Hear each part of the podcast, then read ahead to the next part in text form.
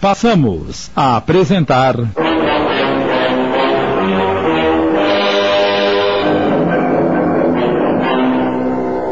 Os Fios do Tear. Obra de Wilson Frungilo Jr., minissérie de Sidney Carbone.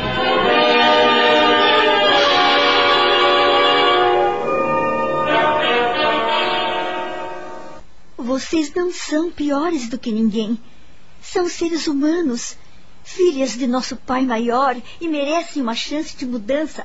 Basta querer e lutar para isso. Lutar? Mais do que já lutamos para não morrer de fome? Você está nos chamando de preguiçosas? Olha aqui, Selma, fique sabendo que. Cale-se, Kátia. Selma tem toda a razão. Vocês querem acabar como eu? Acabar como você? Que história é essa? Olhem para mim. Pareço uma coisa. Um monte de ossos revestido com uma carne que não se adapta mais. Estou um traste. E como pensam que fiquei assim? Só porque sou a mais velha? Eu sou mais velha que vocês, sim mas qualquer mulher de minha idade está muito longe de ter a minha aparência. Olhe bem para mim e verão o futuro de todas vocês. Um futuro muito próximo. E sabe o que é isso? Não é bebida, nem droga, nem doença.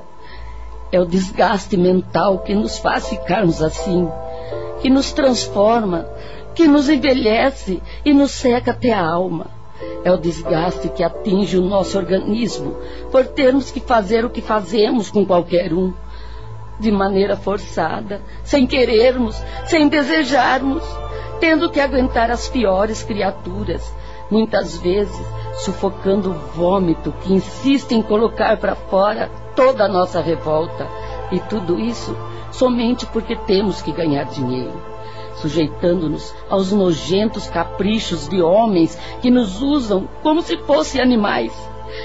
Foi a falta de sentimento que me fez ficar assim e que vai fazer o mesmo com vocês. Uma vida que não nos dá o direito de termos nossos próprios filhos, porque senão morreríamos de fome. E temos então que sufocar todo esse amor nos abortos que nos devoram as consciências. Somos criminosas. Somos lixo do mundo. Eu matei o meu próprio filho. Sou um monstro. E é nisso que vocês todas irão se transformar. O desabafo de Rosa tocou a todas. Lia enlaçou-a pelos ombros e com os olhos marejados disse-lhe: Rosa, querida, não se martirize desse jeito. Passado é passado e só nos serve como uma lição nada mais. E este sofrimento vem provar que aprendeu a lição. Vamos, minha amiga, enxugue essas lágrimas. Você poderá fazer muito pelo filho de Selma. É assim que devemos caminhar, sempre para frente. Selma, impressionada com as duras palavras de Rosa, diz para si: Meu Deus, olhai por essas mulheres tão duramente castigadas pela vida. Kátia, que sempre gostava de fazer-se de forte e determinada, sussurrou, ainda tocada pelo que ouvira. Não gosto que toquem nesse assunto triste. Já faz tanto tempo. E ainda sinto uma enorme saudade de minha mãe. Gostaria tanto de voltar para casa. Ninguém imagina como eu gostaria de abraçá-la, beijá-la, sentir-lhe as mãos calejadas acariciando o meu rosto, os meus cabelos. Se eu pudesse voltar, não me importaria nem um pouco com a fome. Bastaria estar ao lado daquela que me botou no mundo. Nem sei se ainda está viva. De onde você é, Kátia? De muito longe. Uma cidadezinha perdida no meio do mato. Acho que nem consta no mapa. Morávamos eu e minha mãe.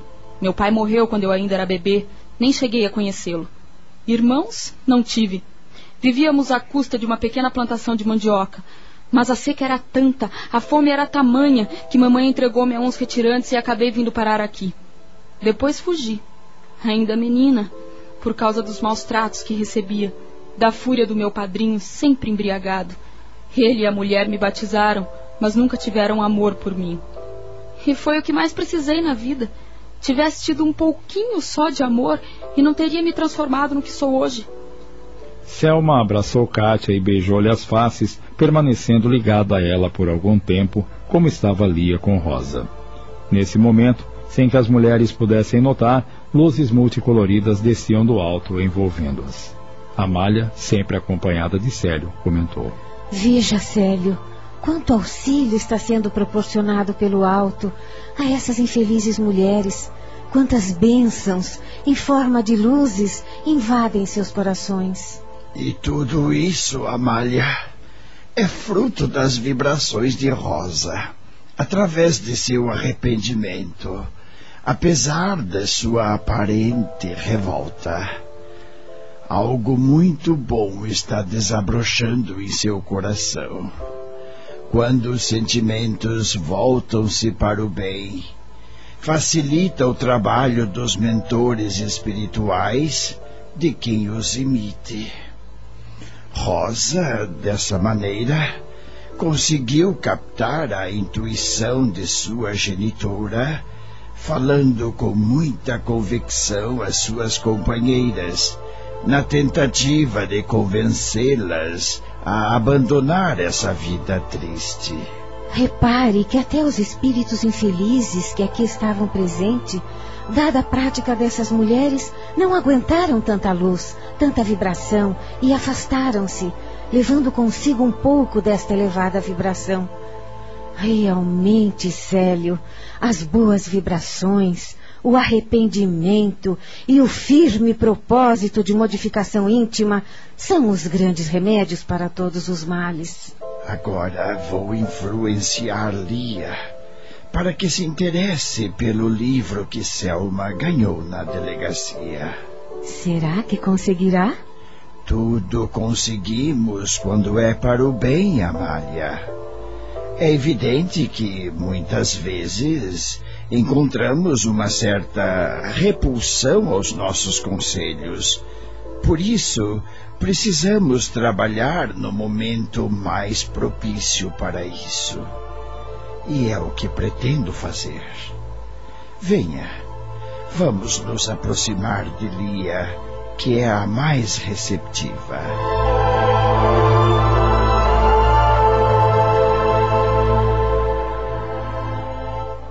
Passados os instantes daquela emoção dramática, Selma apanhou o livro que ganhara e começou a ler, enquanto Rosa e Kátia tratavam de recomporem-se. Sob a sugestão mediúnica de Célio, Lia pergunta à amiga. É bom este livro que ganhou do delegado? Muito bom, Lia. É um livro de rezas? Não, é um romance espírita. Hum. O que foi que você fez para conquistar a simpatia daquele delegado, hein? Já estivemos presas naquela delegacia dezenas de vezes e ele nunca nos presenteou com um alfinete. Pode acreditar que não fiz nada. Acho que ele se comoveu por eu ter sido presa sem, sem dever nada e estar grávida. Nesse caso, deveria ter lhe dado algum dinheiro. Seria muito mais útil na sua condição, não acha? Ele disse que o livro iria me ajudar muito. E acho que tinha razão. Além de estar gostando da história, estou aprendendo alguns conceitos espíritas. Sei muito pouco a respeito dessa religião, mas admiro o trabalho que os espíritas realizam. Possuem muitas obras assistenciais. Nós mesmas já chegamos a ir buscar cestas básicas num centro espírita. Rosa e Kátia, ao ouvirem isso, entraram na conversa. É verdade. E nos ajudou muito. Esse romance fala em reencarnação? Sim, Kátia. Já ouvi falar muito sobre isso, mas não tenho a mínima ideia sobre o assunto. Se quiserem que eu explique alguma coisa, eu. Eu não sei muito. Mas tem um capítulo que fala sobre isso. E eu li várias vezes, de tanto que me interessei. Elas concordaram em ouvir, envolvidas que estavam nesse momento pelos espíritos Célio e Amália. Bem, amigas, o que eu li me fez entender que Selma explica então o porquê de os espíritos reencarnarem da maneira como havia lido e suas palavras acabaram revestindo-se de grande entusiasmo, o que despertou ainda mais o interesse das sofredoras. Que interessante, Selma. Confesso que tinha uma ideia completamente diferente do que acontecia com a gente depois de nossa morte. Quer dizer então que essa história de céu e inferno não existe? É balela? Estamos apresentando. Os Fios do Tear. Voltamos a apresentar. Os Fios do Tear. Minissérie de Sidney Carbone, adaptada da obra de Wilson Frungilo Jr.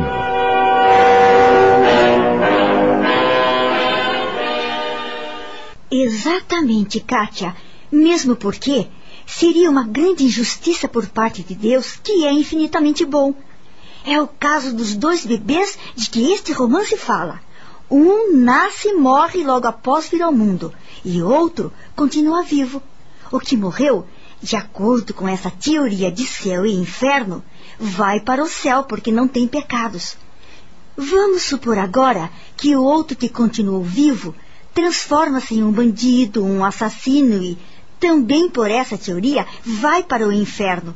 Se fosse assim, Deus teria sido injusto porque permitiu que um morresse antes de ter a oportunidade de ser bom ou mau e, nesse caso, premiado com o céu.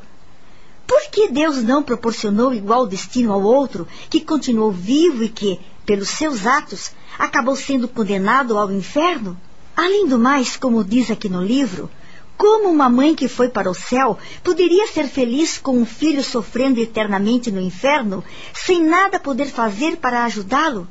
Se uma mãe ou pai, que são infinitamente inferiores a Deus, são capazes de perdoar um filho e dar-lhes novas chances, por que Deus não faria o mesmo?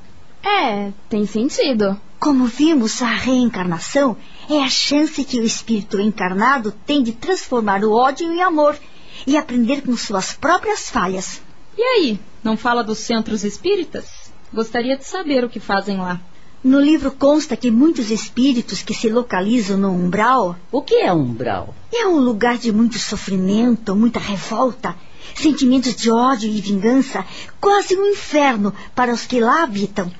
Como um inferno? Sim, igualzinho do qual ouvimos falar apenas com a diferença de que é um lugar de sofrimento temporário, ou seja, um espírito que para lá é atraído pode, com o passar do tempo, ser socorrido e levado para outros lugares, como as colônias de socorro, onde pode ser efetivamente tratados, bastando que modifique suas intenções e solicite sinceras chances de recuperar-se no bem.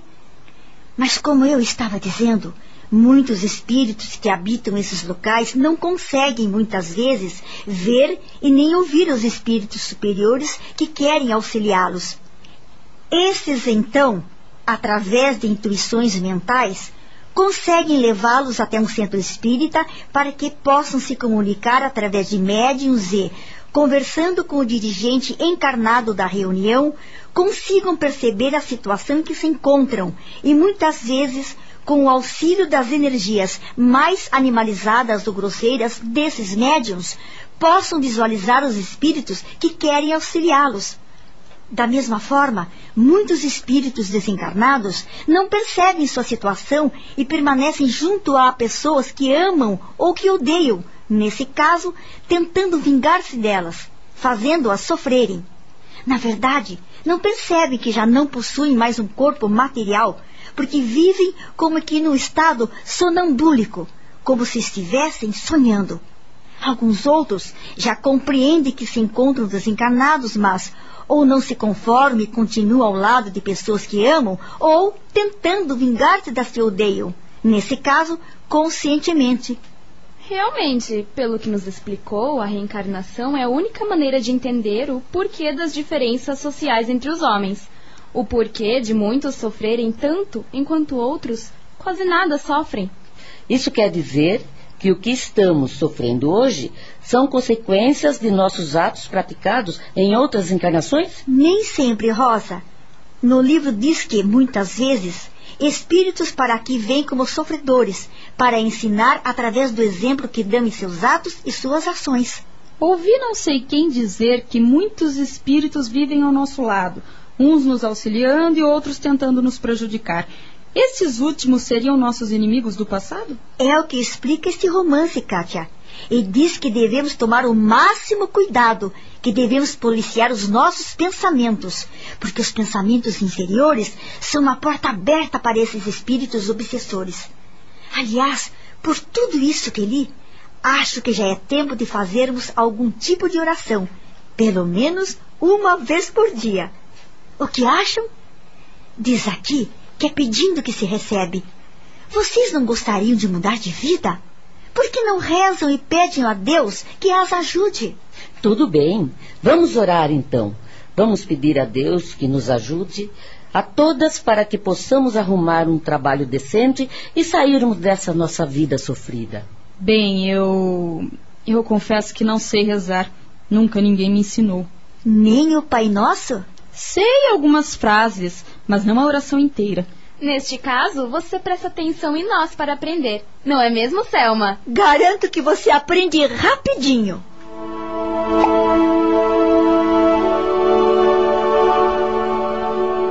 Vale lembrar nossos ouvintes que, no início dessa história, conhecemos a personagem Helena, que por um tempo fora patroa de Selma e que era uma pessoa atormentada por um sonho que a perseguia durante anos. Ela sonhava com uma menina que surgia numa estrada florida e que fugia dela. Para livrar-se desse sonho, recorreu a tratamentos com um profissional capacitado, mas não obteve nenhum sucesso.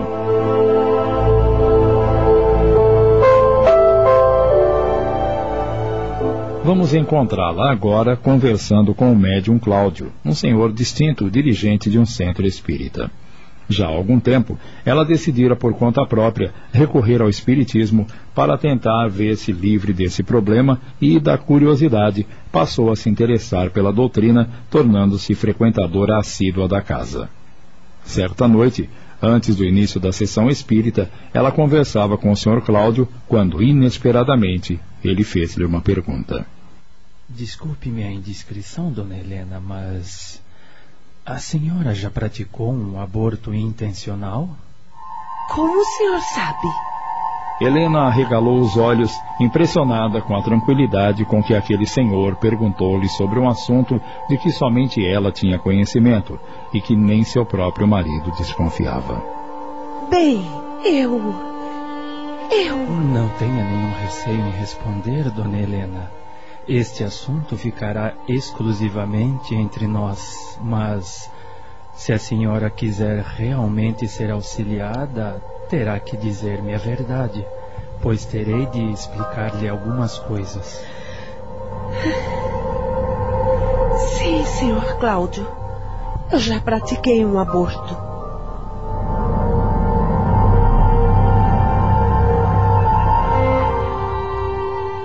Acabamos de apresentar.